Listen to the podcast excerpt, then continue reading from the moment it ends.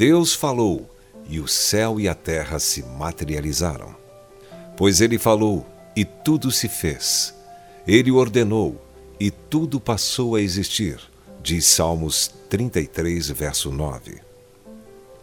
Então, no Evangelho de João, encontramos a tremenda afirmação de que o Verbo se fez carne. A mesma voz que criou todas as coisas também falou conosco. E o que ele disse vem com uma autoridade absoluta, pois é a palavra do Senhor.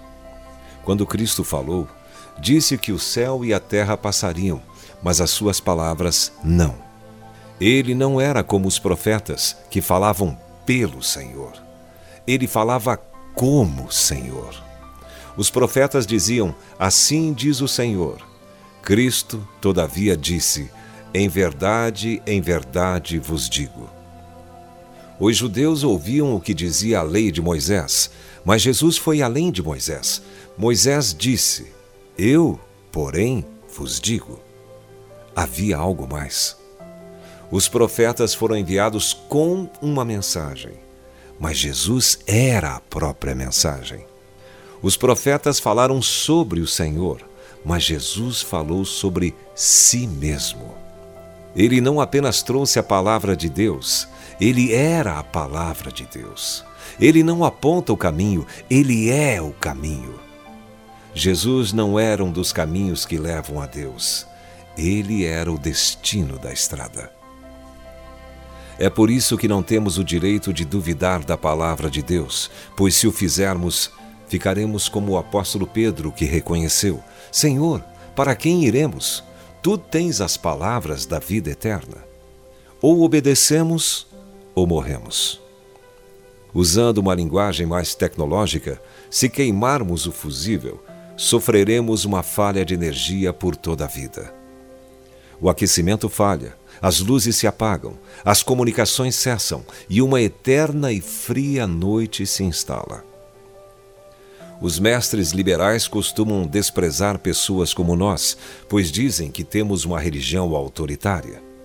Entretanto, será que eles conseguem ensinar sem exercer qualquer autoridade?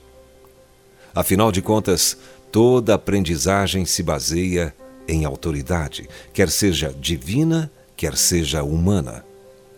Alguns confiam na autoridade de seu conhecimento, mas nada é menos confiável.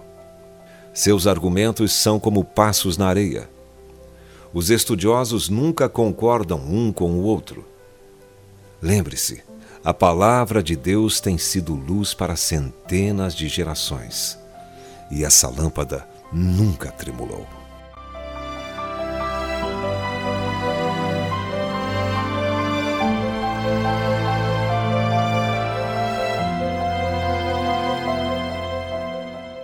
Se você foi abençoado com esta palavra, compartilhe ela com alguém.